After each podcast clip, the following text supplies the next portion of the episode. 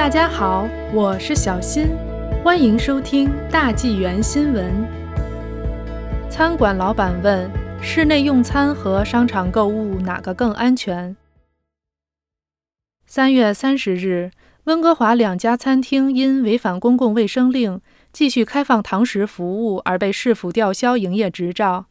意大利餐厅 Gusto 是其中一家，老板表示他深感沮丧。据 News 幺幺三零报道，意大利的味道餐厅老板福可说，政府在压榨他们的服务对象。他这样做并没有不尊重谁，人们应该站出来说出自己的心里话。这些措施够了，我们被蒙蔽了，让我们一起努力吧。他认为省府颁译的防疫规则是不公平的。为什么这不是一个涵盖商场、沃尔玛、Costco 等地方的统一政策？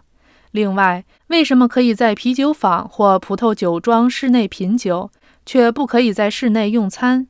有一些餐厅的户外露台是完全封闭的，这和室内用餐有什么区别？福可表示，他的另一家企业 Federico Super Club 已经永久关闭，而 Gusto 仍在运营，有三十名全职和兼职员工。他正在遵守公共卫生令。并专注于努力恢复业务。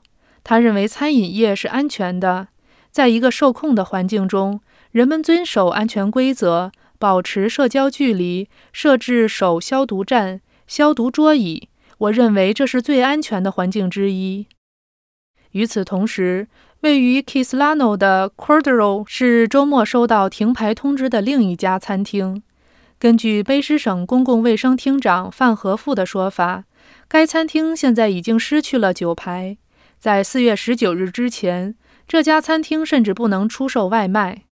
自上周一改变饮食方式以来，一些餐厅继续只做外卖或户外露台经营，而另一些餐厅则选择彻底关门。埃文·莫法特是 Broho 餐厅的经理，距离 Gusto 只有几个街区的距离。他承认这两家餐厅选择违抗公共卫生令。可能是感受到了压力，或者是为该行业发声，但他认为企业应该遵守公共卫生令。尽管我们的员工赚的钱少了，我赚的钱也少了，但感觉这样做是对的。